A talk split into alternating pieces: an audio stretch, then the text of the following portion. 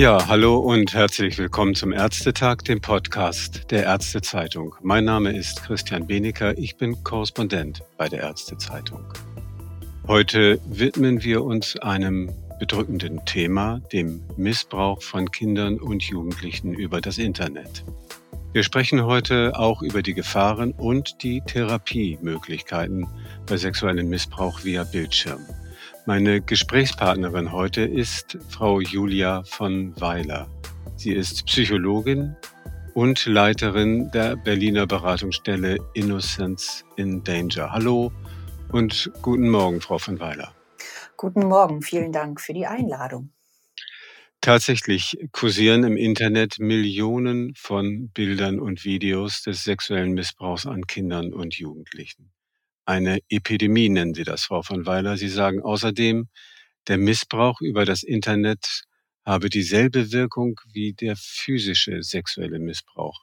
Kinder werden hier nachhaltig traumatisiert.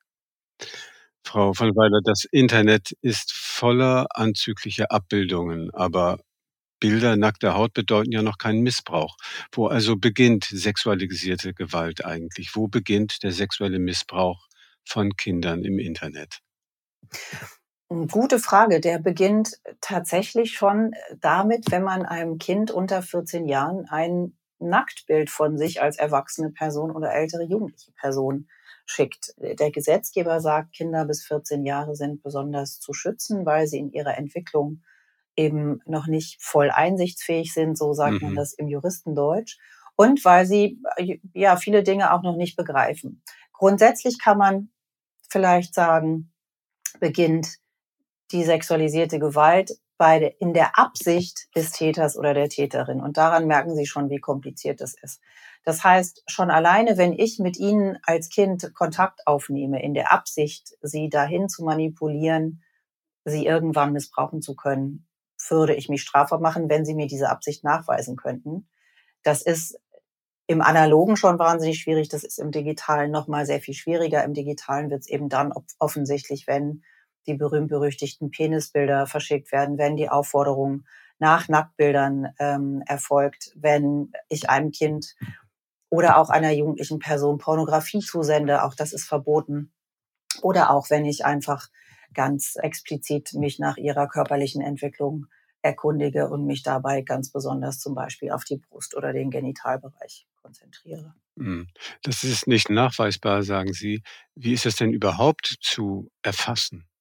Na, die Absicht ist ja nicht zu erkennen. Also die ist dann irgendwann ja. schon nachweisbar, wenn es zur Tat gekommen ist. Aber äh, also es steht ja niemandem auf der Stirn geschrieben, der Ihnen guten Tag sagt auf der Straße, dass er oder sie vorhat, äh, sie im nächsten Moment zu überfallen oder, oder sie gar zu missbrauchen. Das macht es eben so kompliziert. Und ich glaube, dass wir uns als Gesellschaft so oft äh, so schwer damit tun, oft, weil wir die sexualisierte Gewalt verwechseln mit, mit Sexualität und Intimität. Das hat überhaupt gar nichts miteinander zu tun. Bei sexualisierter mhm. Gewalt benutzt der Täter oder die Täterin die sexuelle Handlung als ein Machtinstrument, als eben als etwas, mit dem sie ihre Macht oder seine Macht demonstrieren kann und ausüben kann. Also geht es letztlich gar nicht um Befriedigung oder dergleichen, sondern es geht um, es ist ein Machtspiel. Ja, es ist ein Machtspiel, es ist ein, ich erhebe mich über dich Spiel, ich kompensiere damit vielleicht auch irgendeine Minderwertigkeit, äh, warum auch immer. Es geht auf jeden Fall um Dominanz und Macht. Und natürlich ist das Ziel des Täters oder der Täterin äh, selber dann die sexuelle Befriedigung noch quasi als Schwankerl obendrauf zu erlangen wenn Sie so wollen. Mhm. Um die mhm. sexuelle Befriedigung des Gegenübers geht es dabei schon fünfmal gar nicht. Ne? Weil ein Kind kann überhaupt einer solchen, einer solchen intimen Handlung ja gar nicht zustimmen und er hat ehrlich gesagt auch überhaupt gar kein Interesse an so etwas. Kindliche Sexualität hat mit Erwachsenensexualität überhaupt gar nichts zu tun. Mhm. Ich meine, das, das Internet ist voll von diesen Bildern und den Clips. Wie häufig geschieht solche sexuelle Gewalt im Internet? Gibt es darüber Erkenntnisse? Ja, was man sagen kann, ist, dass die digitale Kommunikation, ich will es jetzt mal wirklich erweitern, nicht nur auf das Internet, sondern auf mhm. die, den mhm. digitalen Raum. Und zu dem, zum digitalen Raum gehört der Messenger wie WhatsApp oder Telegram oder Signal oder was auch immer Sie nutzen, genauso wie das Online-Spiel oder das App-Spiel auf meinem Telefon, genauso wie das soziale Netzwerk, um TikTok oder Instagram zu nennen. Genauso natürlich wie Zoom-Konferenzen, Skypen und WebExen.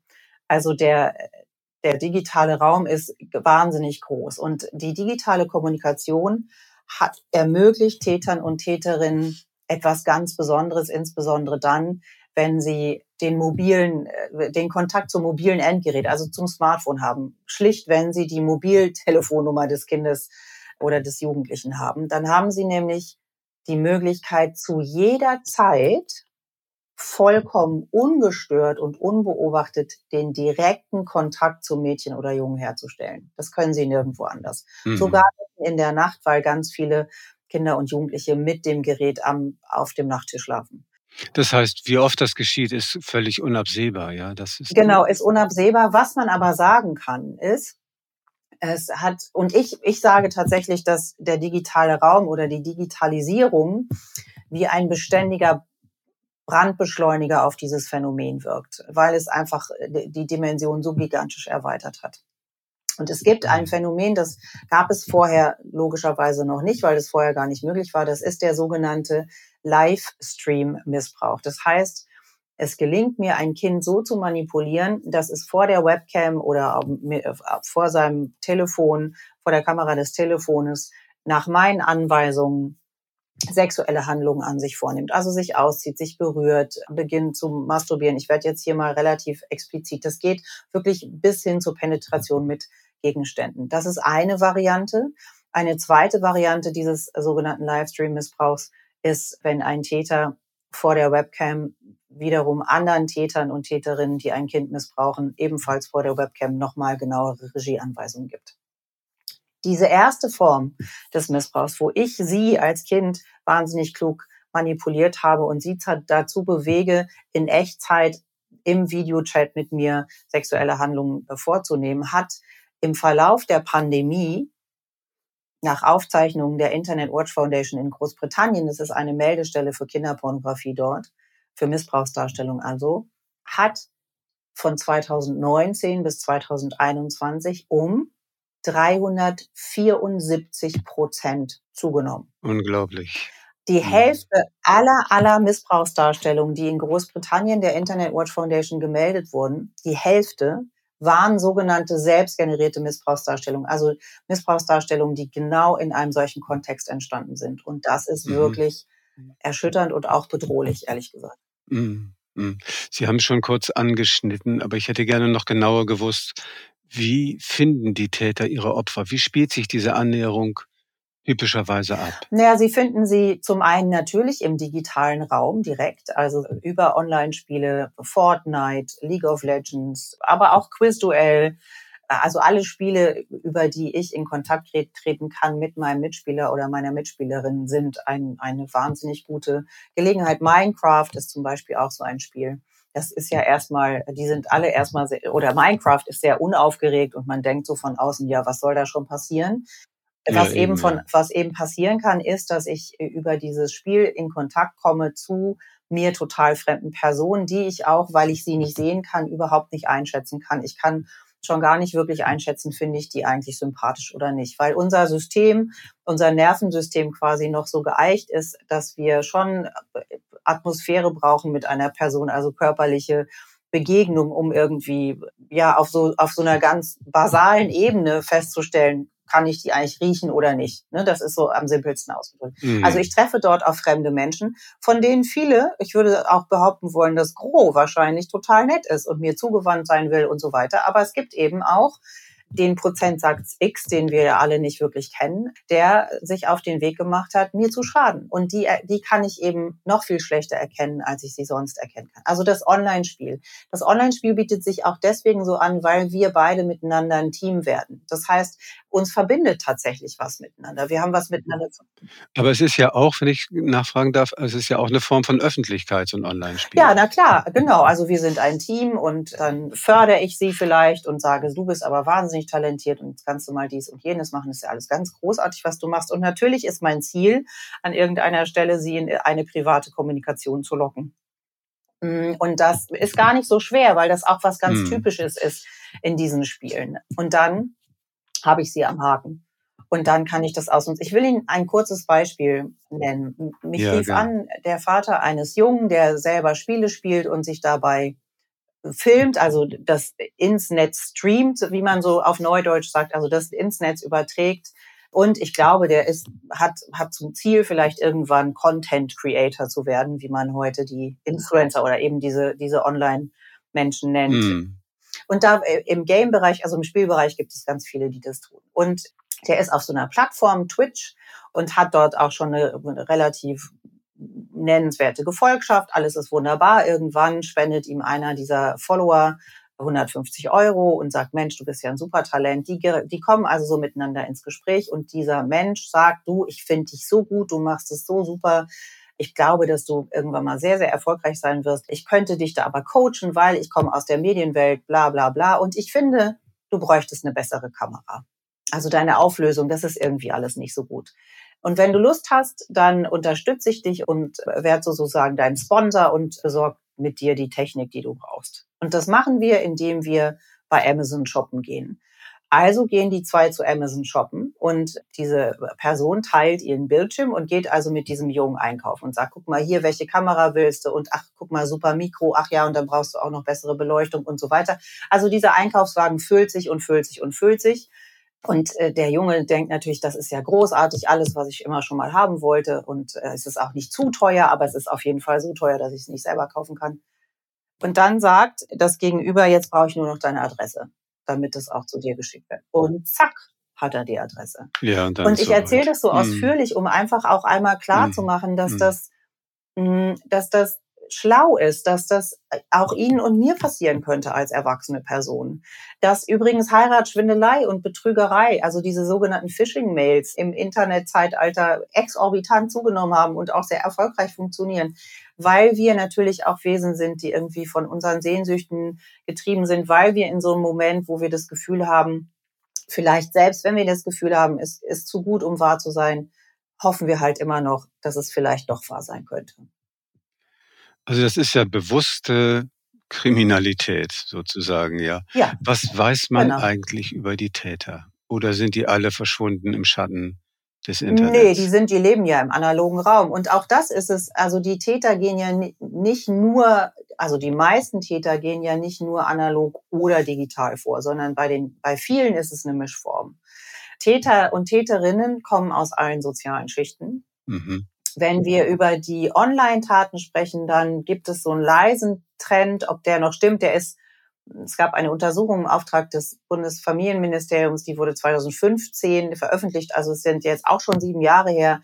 Und damals haben die festgestellt, also bei Online-Missbrauchstaten sind die Täter eher jünger, also eher so bis Mitte 30. Sie sind eher gut gebildet, also häufig einen akademischen Abschluss.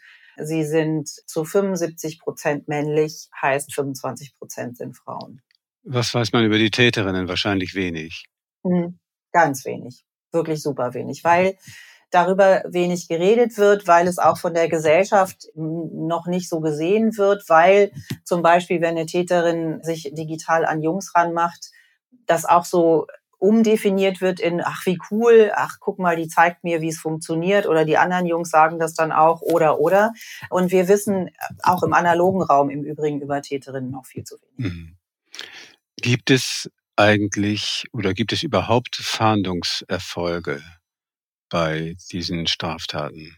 Mm, ja, die gibt es natürlich. Also es ist sehr, sehr kompliziert, wie Sie sich vorstellen können, weil es hängt natürlich davon ab, wann teilt sich ein Kind mit? Also wann sagt ein Kind, hier läuft was gerade richtig schief? Ja. Und dann ist die nächste Frage, wird eigentlich Strafanzeige erstattet und wie schnell passiert das? Also so, und da gibt's viele Unwägbarkeiten, auf die ich jetzt nicht näher eingehen will. Aber es ist natürlich online leichter, sich zu verbergen als im analogen Raum, ganz logisch. Aber es gibt natürlich Fahndungserfolge. Es gibt so sehr spektakuläre Fälle von denen man immer mal wieder liest. Also es gab jetzt diese ganz großen Fälle Münster, Lüchte, Bergisch Gladbach. Das war ja so eine Mischform. Da ging es um die Verbreitung von Missbrauchsdarstellungen, aber auch um das Manipulieren von Kindern. Äh, Sie lesen immer mal wieder festgenommen oder verurteilt wurde ein Täter, der Kinder im Chat überredet hat, XYZ mm, ja, genau. zu machen. Die gibt es schon, genau. Also diese Fälle gibt es, aber sie sind, sie haben, also die, die, die es hat auch zugenommen. Die, die, die Anzeigen haben zugenommen, gerade jetzt auch im, im Verlauf der Pandemie. Aber das Dunkelfeld, also die, die wir nicht wir kennen, sind einfach enorm groß sind wahnsinnig viele. Und äh, am Ende wissen wir gar nicht so ganz genau, von welcher, von welcher Grundgesamtheit wir eigentlich ausgehen müssen. Hm. Gibt es, kommen wir mal zur, zur Opferseite. Gibt es mhm. oder wie sieht das typische Opfer aus? Hm. Also die betroffenen Mädchen und Jungen kommen auch alle aus allen sozialen Schichten.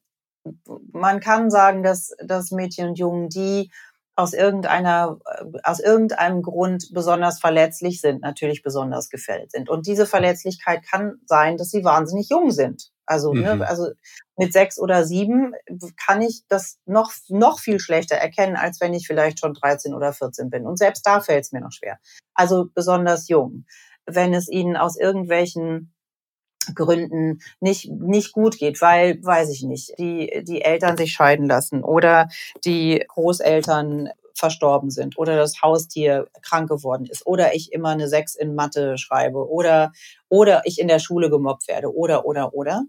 Also Anfälligkeiten. Dann aber auch Mädchen und Jungen, die sich im digitalen Raum besonders sicher fühlen, weil sie eben denken, ach so, das ist ja alles nur auf dem Bildschirm, ist ja, da kann ich ja total wilde Nummern machen. Die halten das für einen Schutzraum sozusagen. Genau, ja. also genau, die denken ja, also dann mache ich den Monitor aus und das Telefon aus und dann ist alles gut und, und sind können das nicht umreißen, wie groß das Risiko ist, dass sie damit eingehen. Also Jugendliche haben das mal beschrieben, das stimmt auch, wenn man die Studien betrachtet. Jugendliche haben mir mal gesagt, besonders gefährdet sind kleine, labile Mädchen Mhm. Das stimmt, aber besonders gefährdet sind eben auch kleine labile Jungs und die, die besonders forsch sind. Also ja, man könnte jetzt, wenn man es in irgendeine Schublade schieben wollen würde, könnte man auch sagen, die verwöhnungsverwahrlosten Kinder, die unglaublich viel äh, technisches Gerät haben und die man aber damit am Ende dann trotzdem total alleine lässt. Was brauchen die Kinder, um am Ende zu widerstehen, wenn sie vielleicht merken oder dass da mhm. irgendwas mhm. nicht stimmt?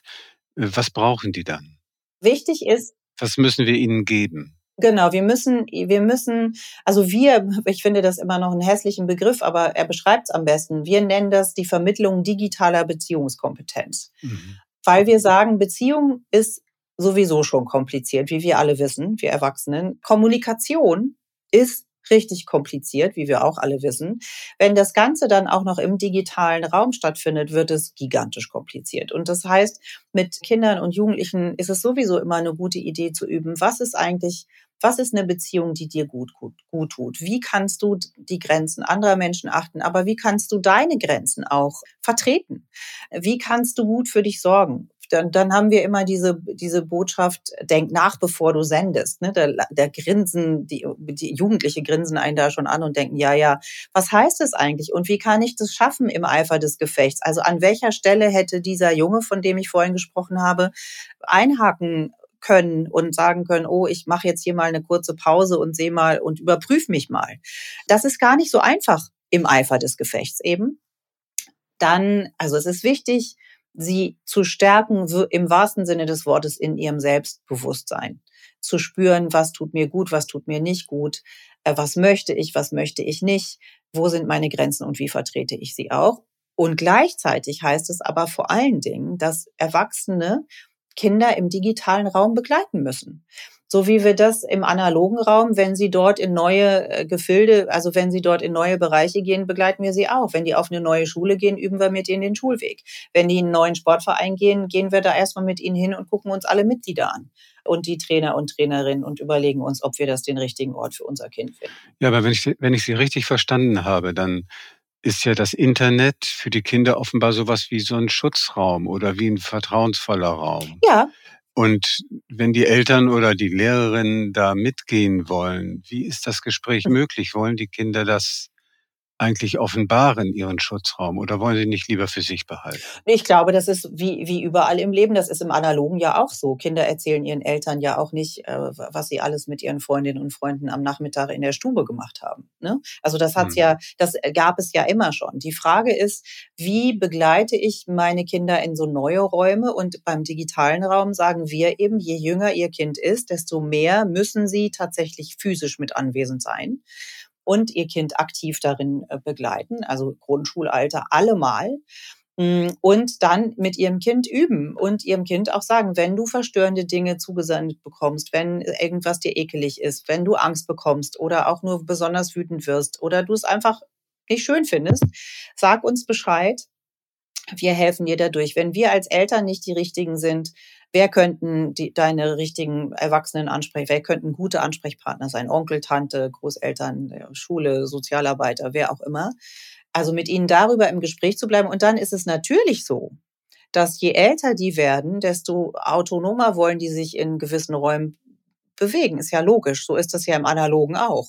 Mhm. Und da müssen wir dann eben üben mit ihnen zusammen, wie viel Freiraum, wo ist noch Kontrolle, was, in welche Räume lasse ich sie überhaupt schon. Ich war jetzt gerade in einer achten Klasse unterwegs, also Bildungsbürgertum, Kinder würde ich mal behaupten wollen, waren da alle, die spielen alle Spiele, die ab 18 Jahre sind. Mhm. Mit 12 und 13. Mhm. Ist nicht so da eine hat keiner ein Auge drauf. Nee, ja. da hat irgendwie keiner ein Auge drauf. Und, mhm. ähm, und, und, und dann kommt aber immer das herrliche Argument, ja, aber wenn ich es Ihnen verbiete, machen Sie es woanders ja trotzdem. Ja, das wäre jetzt meine Frage noch. Wie ist es denn mit Computerzeiten? So lange ja. ist gut und dann nicht, sondern dann schalten wir ab. Genau, sowas ist super. Zu viel Computerzeit ist sowieso nicht so eine tolle Idee, wie wir ja auch an uns selber merken, wenn wir den ganzen Tag vorm Rechner sitzen, zum Beispiel, um zu arbeiten, dann merken wir selber, dass unser Gehirn und vor allen Dingen unsere Augen irgendwie vollkommen durchdrehen. Computerzeiten sind gut. Die Frage, ab wann gebe ich meinem Kind ein Smartphone in die Hand? Muss ich meinem Kind schon in der fünften Klasse ein Smartphone kaufen, wenn es weitere Schulwege hat oder reicht vielleicht doch auch tatsächlich immer noch ein Tastenhandy? Das ist eben eine Frage, die Eltern für sich beantworten müssen, zu, zu überlegen, halte ich mein Kind schon für fit genug? Das ist das eine. Und das zweite ist, wie gut kann ich mein Kind darin begleiten? Diese Dinge auch zu nutzen. Eine schöne Anekdote, ich habe neulich so junge Erwachsene, 17, 18, 19-Jährige gefragt, was findet denn ihr, ab wann sollte, sollte, sollten Kinder ein Smartphone bekommen? Haben die gesagt, aller, aller, allerfrühestens ab 14, eigentlich besser erst ab 16. Das sagten die 18-Jährigen. Das sagten die 18-Jährigen. Und dann habe ich gesagt, ja, aber ihr hattet die doch schon viel früher. Verstehe ich gar nicht. Alle ja. sagen immer, ihr wollt es doch so früh. Und die haben dann, es waren so ganz coole Jungs, die dann gesagt haben, ja, klar hatte ich das schon mit zwölf, war auch scheiße ist mir nicht gut gegangen damit. Das fand ich äh, total bemerkenswert, ehrlich gesagt. Mhm. Mhm. Wenn nun Kinder betroffen sind von Missbrauch und irgendwie in dieser Spirale drinstecken, mhm. was bewegt sie schließlich dazu, sich den Eltern anzuvertrauen oder kommt das auf anderen Wegen raus? Was geschieht da? Was für eine Schwelle muss da überschritten werden? Na, die betroffenen Kinder müssen unglaublich großen Mut in sich zusammensammeln, um sich jemandem anzuvertrauen. Das gilt für wirklich alle betroffenen Kinder. Und in meiner Erfahrung ist es so, dass sie, dass sie oft im Vorfeld, bevor sie dann konkreter werden und vielleicht sagen, hier mit dem geht's mir nicht so gut oder da geht's mir nicht oder Folgendes ist mir passiert, teilen sie sich äh, auch schon auf andere Art mit. Also sie verändern sich, sie, äh, man merkt so von außen, äh, was ist denn da los? Ne? Also wir sind so irritiert. Entweder äh, machen wir uns wahnsinnig große Sorgen plötzlich oder, oder es sind so schleichende Sorgen und dann nach zwei, drei, vier, fünf Wochen sagen wir, Mensch, da ist doch, da stimmt doch irgendwas nicht. Aber wir wissen nicht genau, was da los ist. Mhm. Grundsätzlich kann man sagen, wenn der Leidensdruck so gigantisch wird, dass sie das nicht mehr aushalten können, dann teilen sie sich mit. Und daran merken sie schon, wie groß die Not dieser Kinder ist an dieser Stelle. Und mhm. wenn es um äh, digitale sexualisierte Gewalt geht, dann glaube ich fast ist dieser Druck, muss dieser Druck noch, noch, noch viel größer sein, weil sie sich noch mehr, glaube ich, als auch im analogen Raum die Betroffenen Kinder und Jugendlichen verantwortlich fühlen. Das ist etwas, was ihnen Täter oder Täterin ja auch einredet. Du wolltest das doch, du hast das gemacht, du bist immer wieder gekommen, du hast mir ja deine Mobilnummer gegeben. Und das Doofe ist, dass die Gesellschaft das auch so ein bisschen tut, weil die Gesellschaft sagt, na ja, wir haben dir ja gesagt, du sollst keine Nacktbilder verschicken. Wir haben dir ja gesagt, du sollst nicht mit Fremden sprechen. Wir haben dir das ja alles beigebracht in all diesen 95 Internetsicherheitskursen, die wir dir gegeben haben. Darüber vergessen wir aber, dass Kinder Kinder sind, dass Kinder äh, strategisches, erwachsenes, kriminelles Verhalten nicht dekodieren können, das können wir Erwachsenen oft schon nicht, mhm. dass wir sie damit total überfordern und alleine lassen und in dieser Gemengelage fällt es ihnen oft wahnsinnig schwer, sich mitzuteilen. Und auch da ein kurzes Beispiel, ein Fall, mit dem wir zu tun hatten. Ein Mädchen, der Täter hat sie dann im Unterricht angemorst, obwohl eigentlich in der Schule äh, die Telefone aus zu sein hatten, hatte er sie so weit unter Druck gesetzt, dass ihr Telefon einfach immer an war. Er hat ihr mitten in den Unterricht geschrieben, sie hat gerade eine Arbeit geschrieben, ich will, dass du jetzt sofort auf die Schultoilette gehst, dich ausziehst und XYZ machst. Dann hat sie angefangen zu betteln, hat gesagt, nein, ich muss doch hier diese Arbeit schreiben und so weiter und so fort. Und diese Drohkulisse ging dann so weit, dass, es, dass sie tatsächlich dann in der Arbeit aufgestanden ist, äh, auf die Schultoilette Toilette gegangen ist, getan hat, was er von ihr verlangt hat. Immer, immer, immer in der verzweifelten Hoffnung, dass es jetzt das letzte Mal ist. Und die große Angst, dass es rauskommt und die riesige Angst, dass es öffentlich wird und die noch viel größere Angst, dass alle es sehen, nicht nur hören, sondern sehen können. Und das mhm. ist nochmal ein wahnsinnig großer qualitativer Unterschied. Und damit drohen die Täter. Absolut. Also sie drohen mit mhm. Veröffentlichungen. Ich schicke das deinen Eltern, ich schicke es äh, der Schule, ich poste es auf all deinen sozialen äh, Kanälen. Und diese Angst ist groß und da kann ich Ihnen sagen, ist die Leidensfähigkeit von Kindern wirklich erschütternd riesig. Welche Folgen hat äh, der sexuelle Missbrauch via Internet für die betroffenen Kinder? Welche gesundheitlichen, psychischen Folgen? Also es ist eine schwere Traumatisierung, äh, Vertrauensverlust ähm, natürlich, je nachdem, zu was für Handlungen es gekommen ist, auch tatsächlich körperliche Verletzungen. Die große, große, große, große Angst, dass diese Bilder die Runde machen und dass ich dann für immer erkannt werde wenn ich weiß, dass diese Bilder verbreitet wurden, weil das ist ja auch etwas, womit Täter oder Täterinnen dann prahlen. Also die, tun große, das wirklich, ja, die drohen nicht. Ja, die tun das wirklich, die tun das wirklich, genau. Mhm. Und wenn diese Bilder äh, Verbreitung gefunden haben, dann natürlich die Angst, wer hat's alles gesehen?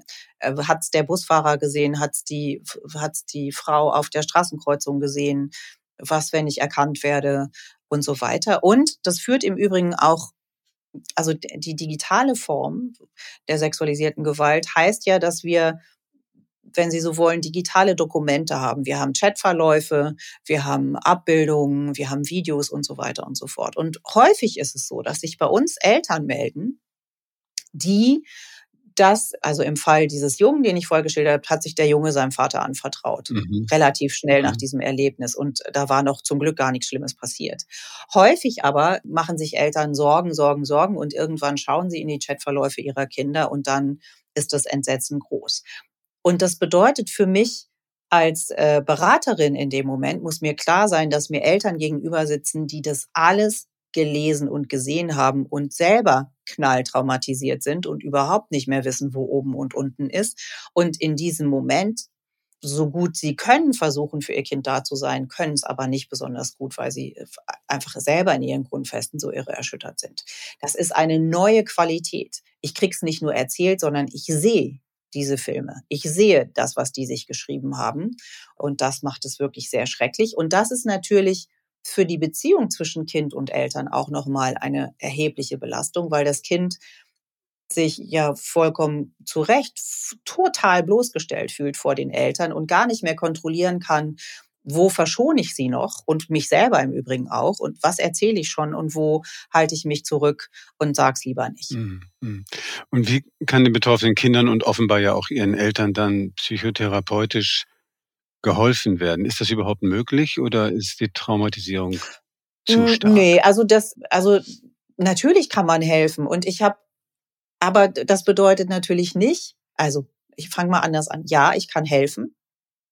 Diese Hilfe bedeutet aber nicht, dass das, äh, dass das dann weggeht, weil das, das Erlebnis ist das Erlebnis ist das Erlebnis. Das ist Teil der Lebenswirklichkeit, der Lebensbiografie dieser Kinder und auch dieser Eltern geworden. Ich kann aber natürlich beraterisch und therapeutisch dabei unterstützen und helfen, ein solches Erlebnis zu bewältigen und damit zurechtzukommen. Ich kann äh, sie stärken darin, mit dem Wissen leben zu müssen, dass diese Bilder verbreitet wurden. Das ist mhm. aber, und das ist schon, also das Wissen um die Verbreitung der Bilder ist eine Belastung, die wird sie richtig akut, wenn sie so wollen, ihr Leben lang begleiten, weil die Verbreitung einfach akut die ganze Zeit stattfindet. Wahrscheinlich. Und ähm, mm. damit umzugehen ist gar nicht so einfach. Und das mit ihnen zu üben, ist auf jeden Fall wahnsinnig wichtig. Es gibt gute äh, äh, Beratungsangebote. Es gibt ja Fachberatungsstellen gegen sexualisierte Gewalt an Kindern, die genau dafür da sind. Es gibt auch Psychotherapeutinnen und Psychotherapeuten, die sich damit auskennen. Es sind ehrlich gesagt überall noch nicht genug Menschen, und so kommt es dann, dass wir von überall aus der Bundesrepublik angerufen werden, weil man sagt, ich habe es da versucht, aber die konnten mir irgendwie, die haben irgendwie nicht ganz genau kapiert, worum es geht. Gibt es eigentlich nach einem Missbrauch noch ein zufriedenes Leben für die Kinder und auch für die Eltern? Ja, das natürlich kann es ein zufriedenes und es kann auch ein glückliches Leben noch sich entwickeln und werden und es kann auch wieder gut zusammenwachsen, was, was durch diesen Missbrauch vielleicht zwischen Eltern und Kind erschüttert wurde, wenn der Täter nicht ein Familienmitglied war. Das möchte ich an dieser Stelle nochmal vorwegschicken. Ähm, also wenn der mhm. Täter oder die Täterin von außen kam. Da, und wichtig ist, Eltern und auch betroffene Kinder vor allen Dingen die betroffenen Kinder natürlich gut darin zu begleiten, die Eltern darin zu stärken, einen Raum für Eltern zu schaffen, wo die ihren Kram loswerden können, sich selber sortieren können, damit sie ihrem Kind gut zur Seite stehen können, mit den Kindern daran zu arbeiten. Und das ist für manche betroffene Kinder mh, hm, ein, ein lang anhaltender kontinuierlicher Weg über, weiß ich nicht, vielleicht mehrere Jahre Beratung mhm. oder Therapie. Für andere ist es immer mal wieder intensiv am Anfang und dann mit Pausen und dann vielleicht wieder ein, zwei, drei Jahre später. Und ich glaube, das ist das, was ich mir so wünsche von unserem Gesundheitssystem auch, dass wir uns, dass wir es ermöglichen, diesen betroffenen äh, Kindern und Jugendlichen, die ja dann irgendwann mal betroffene Erwachsene werden, dass sie zu jeder Zeit Zugang zu der Hilfe haben, die sie brauchen. Und dass es nicht unendliche Hürden gibt von Kontingenten oder Kassenleistungen, die dann plötzlich nicht mehr greifen oder aber auch schlicht nicht genügend Therapeutinnen und Therapeuten, ich höre immer wieder überall, es gibt ausgebildete Therapeutinnen und Therapeuten, die sich niederlassen wollen, aber die Kassensitze sind begrenzt und dann geht ein Hauen und Stechen los. Das ist aber nochmal ein anderes Thema. Ich sitze dann da nur immer so ein bisschen ratlos und denke, ist doch verrückt. Also der Bedarf ist riesig. Wir hören immer, immer, immer überall für Kinder, Jugendliche besonders, aber auch Erwachsene gibt es gar nicht genug Therapieangebote. Und die, die wollen, lässt man nicht. Das äh, werde ich glaube ich, lange nicht begreifen. Das hat man mir noch nicht gut erklären können, warum das so ist. Eine Frage noch, was die Hausärztinnen und Hausärzte mhm. angeht. Was oder woran können Sie merken, dass ein Kind unter Ihren Patienten womöglich unter sexuellem mhm. Missbrauch leidet, also unter Missbrauch durch das mhm. Internet mhm. leidet? Das ist eine tolle Frage. Vielen Dank. Ich finde, also sowohl für die Hausärztinnen und Hausärzte, aber und natürlich auch die Kinderärztinnen und Kinderärzte ganz wichtig, wenn sie kommen, wenn sie diese U-Untersuchung machen oder auch nur wegen einem Schnupfen, dann sp sprechen sie ja hoffentlich sowieso mit dem Kind und erkundigen sich, wie geht's, was los und so weiter. Fragen Sie bitte auch, was machst denn du so online? Wie geht's denn dir da? Ähm, was spielst denn du für Spiele?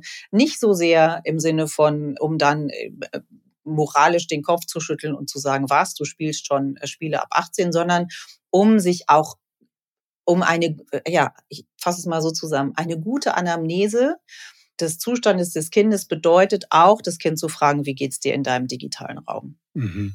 Und da, damit mache ich ja so eine Tür auf. Wenn ich dem Kind gegenüber sitze als Ärztin oder als Arzt und diese Fragen stelle, dann kriegt ja meine Patientin oder mein Patient mit, ach cool, der kennt sich aus, ach super, das interessiert die wirklich. Hm, vielleicht könnte ich ja da sagen, dass das manchmal auch ganz schön doof ist oder ich manchmal Schiss habe und gar nicht gut einschlafen kann. Oder so.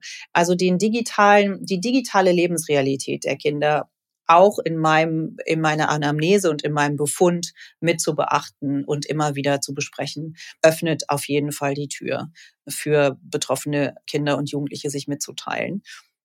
Richtig physisch erkennen könnte ich es als Arzt oder Ärztin ja nur dann, wenn es zu eindeutigen körperlichen Verletzungen, zum Beispiel im Vaginal- oder Analbereich gekommen ist. Und das ist mhm. Anscheinend so selten oder ja, so selten, dass ich zumindest sehr selten nur davon lese. Mhm. Ja, Frau von Weiler, offenbar wird uns dieses Thema des sexuellen Missbrauchs im Internet leider noch lange beschäftigen. Vielen Dank, dass Sie heute bei uns waren und uns einen Einblick gegeben haben. Und auch Ihnen, liebe Ärztetag-Hörerinnen und Hörer, vielen Dank, dass Sie unseren Podcast eingeschaltet haben. Vielen Dank fürs Zuhören und tschüss bis zum nächsten Mal.